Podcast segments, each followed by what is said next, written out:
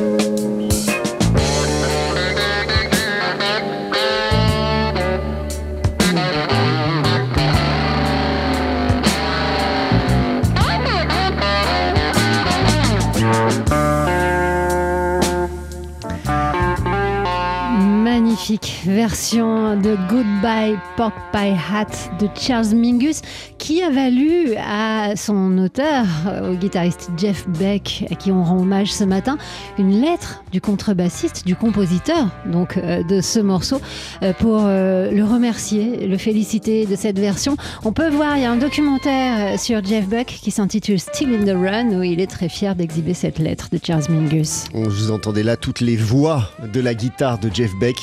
Jeff Beck donc qui nous a quittés, on l'a appris cette nuit à 78 ans. Les matins de jazz. Les matins de jazz. De l'œil à l'oreille. Comme tous les jeudis matins, on accueille Fabien Simode du magazine D'Art L'œil. Et ce matin, Fabien, vous arrivez avec une bonne nouvelle. Et oui, puisque le public a retrouvé en 2022 le chemin des musées. Après deux années difficiles en raison de la pandémie de Covid, les chiffres de fréquentation reviennent à leur plus haut niveau. Le musée d'Orsay et le centre Pompidou annoncent chacun plus de 3 millions de visiteurs. Le Muséum national d'histoire naturelle parle même, lui, d'un record avec plus de 3,5 millions d'entrées, tout comme les 14 musées de la ville de Paris, dont le Petit Palais, le musée Carnavalet ou le musée d'art moderne, qui annoncent plus de 4 millions de visiteurs. C'est du jamais vu. Alors sans surprise, les champions de la fréquentation restent le Centre des Monuments Nationaux, vous savez, qui gère l'Arc de Triomphe par exemple, qui a retrouvé ses 10 millions de visiteurs, et bien sûr le musée du Louvre, qui en a accueilli près de 8 millions en 2022. Le même Louvre qui annonce 70% de visiteurs étrangers, ce qui signifie donc que le tourisme a repris après deux ans de Covid. Il suffit juste de passer devant la pyramide du Louvre et de voir l'interminable file d'attente pour comprendre que les touristes sont de retour. Et encore pas tous, puisque euh, les touristes chinois ne sont pas revenus en France en 2022. Mais si le manque euh, de fréquentation était un problème, la surfréquentation en est un autre. Le retour massif du public dans les grands musées parisiens soulève la question du confort de visite. Plus il y a de visiteurs, plus il est difficile d'accéder aux expositions et d'admirer dans de bonnes conditions les œuvres. C'est ce qui a conduit Laurence Descartes à vouloir instaurer une jauge au Louvre. Pas plus de 30 000 visiteurs par jour, a annoncé la présidente du Louvre dans un entretien au Journal des Arts, ce qui représente tout de même 8 millions de personnes par an, sachant hein, au passage que le Grand Louvre avait été pensé dans les années 80 pour en accueillir seulement 4 millions. Alors une décision courageuse qui sera probablement difficile à tenir.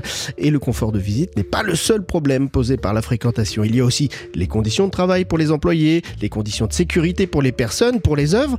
Pour cela, euh, le Louvre étudie plusieurs pistes. Il y a la réservation des billets en ligne, l'extension des horaires d'ouverture, le recrutement d'agents supplémentaires et la refonte d'un parcours de visite qui mène immanquablement au grand chef-d'œuvre du musée, dont la Joconde. Alors les travaux démarreront au Louvre fin janvier pour se euh, à la fin du mois pour se terminer en 2024. Si ça alors, ce n'est pas une bonne résolution euh, de début d'année, ça y ressemble en effet. Fabien Simode du magazine D'Art L'œil. Et si on ouvrait l'œil pour parler d'art? C'est toujours une grande joie le jeudi matin d'accueillir et de retrouver euh, Fabien Simode euh, du magazine D'Art L'œil. Et Fabien, on prend avec vous quelques nouvelles du monde des arts. Alors, il y a quelques mois, une vente euh, a été organisée par la Direction nationale d'intervention domaniale qui comprenait des meubles du château de Grignon qui se situe dans les Yvelines. Classé au titre des monuments historiques, ce château du XVIIe siècle abritait l'école d'agronomie depuis 1826 et possédait une collection d'objets qui auraient dû être expertisés par le mobilier national expertise qui n'a malheureusement pas été faite et le mobilier a donc été vendu comme des meubles dits de style, c'est-à-dire des copies hein, de meubles anciens. Or, il s'agissait bien de meubles d'époque, de Louis XV au Second Empire. C'est ainsi que 20 sièges Louis XVI, par exemple, ont été mis en vente à 170 euros avant d'être adjugés quand même pour 6 000 euros. Problème, d'après les experts, la valeur de l'ensemble se situerait plutôt entre 300 000 et 500 000 euros. C'est ce qui s'appelle une bourde. Oups. Euh, on en parlait hier avec Dimitri Beck de Polka Magazine. À Brasilia, il y a eu des dégâts de grande valeur. Et oui, les trois bâtiments saccagés à Brasilia euh, lundi, dont le palais présidentiel de, Planalto pardon, et la Cour suprême, ne sont pas seulement des trésors d'architecture moderniste construits, vous le savez, par l'architecte brésilien Oscar Niemeyer. Ils abritent aussi de véritables trésors artistiques inestimables qui ont été vandalisés par les émeutiers pro-Bolsonaro. Parmi ces trésors, une pendule du XVIIe siècle fabriquée par l'horloger du roi Louis XIV 2014, laquelle a été retrouvée au sol, le coffre très abîmé et un trou béant à la place du cadran euh, qui rendent sa restauration très très difficile selon les experts. Alors il s'agissait d'un cadeau de la cour du roi Soleil à la couronne portugaise. Seuls deux pendules hein, de ce type ont été fabriqués par l'horloger, l'autre étant à Versailles.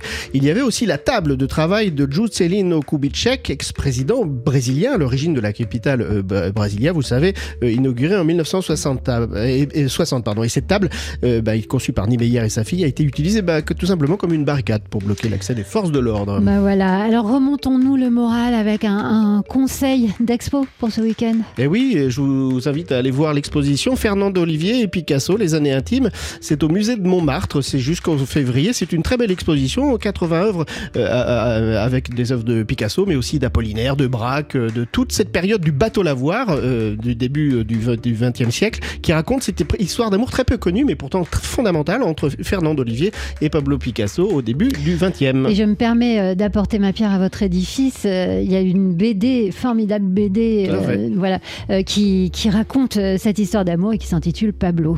Et si on ouvrait l'œil pour parler d'art? 6h, 9h30, les matins de jazz. Laure Alberne, Mathieu Baudou.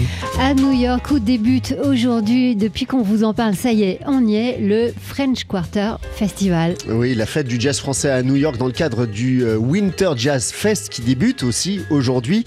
Euh, le jazz français s'y fait donc la part belle avec cette neuvième édition du French Quarter. 40 artistes dans quatre lieux différents de New York. Le Poisson Rouge, le Bitter End, le Zinc Bar ou encore le Smalls Jazz Club. Alors depuis lundi, dans les matins de jazz, on demande à certains des musiciens qui sont partis à New York, parce que ça y est, là, ils y sont tous, parce qu'ils ont mis dans leur valise réponse de la chanteuse Cynthia Abraham, qui fait partie du groupe Abraham Réunion. Alors, dans ma valise, j'ai emmené mes affaires de concert, évidemment, quelques tenues, évidemment quelques pulls histoire de pas avoir trop froid. Et euh, j'ai amené aussi toute ma curiosité et ma bonne humeur pour euh, visiter euh, cette ville incroyable et écouter toute la musique possible. Et j'ai aussi laissé un peu de place histoire de ramener quelques souvenirs. Voilà, je suis sûre que ça va être génial et j'ai hâte, on a tous hâte avec le Abraham Réunion.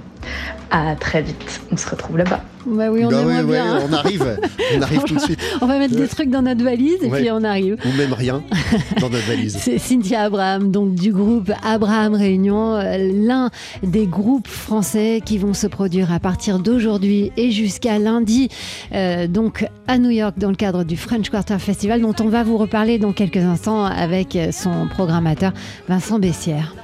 Les matins de jazz. C'est jeudi, on parle d'art dans les matins de jazz et en l'occurrence on parle photo avec cette exposition qu'on peut voir en ce moment à la Galerie du Jour Agnès B, la Fab, dans le 13e à Paris, autour euh, de la musique chère au cœur d'Agnès B. Euh, une exposition qui va être euh, vernie en musique ce soir. Oui, avec un groupe de jazz pour le vernissage de cette expo intitulée Dance and Music, avec donc sept photographes qui sont exposés. Euh, dont David Godlis et Alain Dister, qui ont largement documenté le rock, euh, notamment à New York et les débuts du punk à la fin des années 70. Il y a aussi Jonas Mekas, autre figure, grande figure new-yorkaise et amie d'Agnès B. Agnès B qui montre, elle aussi d'ailleurs, certains de ses clichés. Il y a le photographe Vincent Rosenblatt qui a saisi toute l'énergie brésilienne dans ses photos, l'énergie musicale brésilienne. Et puis, euh, ces deux photographes photographes maliens dont on vous a régulièrement parlé euh, dans les matins de jazz, on adore ce qu'ils font. Il y a le doyen Sedou Keita, ou plutôt euh, le, pionnier, et puis derrière lui, dans l'ordre chronologique, mais dans la même veine, qui a saisi la fièvre musicale et dansante euh, de Bamako, puisqu'ils sont tous les deux maliens. Malik Sidibé, on vous en avait largement parlé parce qu'il avait fait, il y avait une, belle rétrospective à la Fondation Cartier qui, célébrait le, twist le, twist de Bamako. C'était tellement beau, tellement élégant. Rien que pour ça, on est super enthousiaste euh, d'aller voir cette expo. Dance, Dance and Music. Donc, euh, c'est le titre de cette expo qui dure jusqu'en février, jusqu'au 19 février à la Galerie du Jour Agnès B. La Fab, dans le 13e arrondissement. C'est sur la place euh, Jean-Michel Basquiat, s'il vous plaît. Un vernissage en musique, donc ce soir avec un groupe de jazz. Les matins de jazz. On vous a souvent parlé ici de la cinéaste Alice Guy, pionnière du cinéma français et même du cinéma tout court. Oui, Alice Guy, euh, qui a été euh, secrétaire de Gaumont et qui a fini par monter sa propre boîte de production aux États-Unis pour être, oui, l'une des premières réalisatrices de l'histoire du cinéma. Eh bien, il y a un programme de film d'Alice Guy qui est proposé ce soir au cinéma d'arrêt essai, L'Épée de Bois à Paris, euh, donc dans le 5e arrondissement. Un, programme cinéma, mais cinéma et musique, un ciné-concert. Et oui, car Alice Guy a aussi inspiré la harpiste Isabelle Olivier, qui sera donc en duo ce soir avec le pianiste et accordéoniste Tom Olivier Boeuf pour ce ciné-concert. Euh, Le, le film euh, sera suivi d'une rencontre avec les musiciens. Et puis, notez qu'à l'épée de bois, toujours où il se passe vraiment beaucoup de choses, c'est un cinéma qui programme des films mais qui organise aussi pas mal de rencontres. Demain, vous pourrez entendre Vladimir Kosma, euh, entre autres, autour de la projection du film Le Bar, Le Bal des Torres Scola. Le bar, c'est après. oui, c'est ça, où on bar. Euh, c'est évidemment Vladimir Kosma qui a signé la musique de ce film. Donc tout ça, ça se passe à l'épée de bois, c'est à Paris et vous trouverez tous les détails sur son site internet. Les matins de jazz.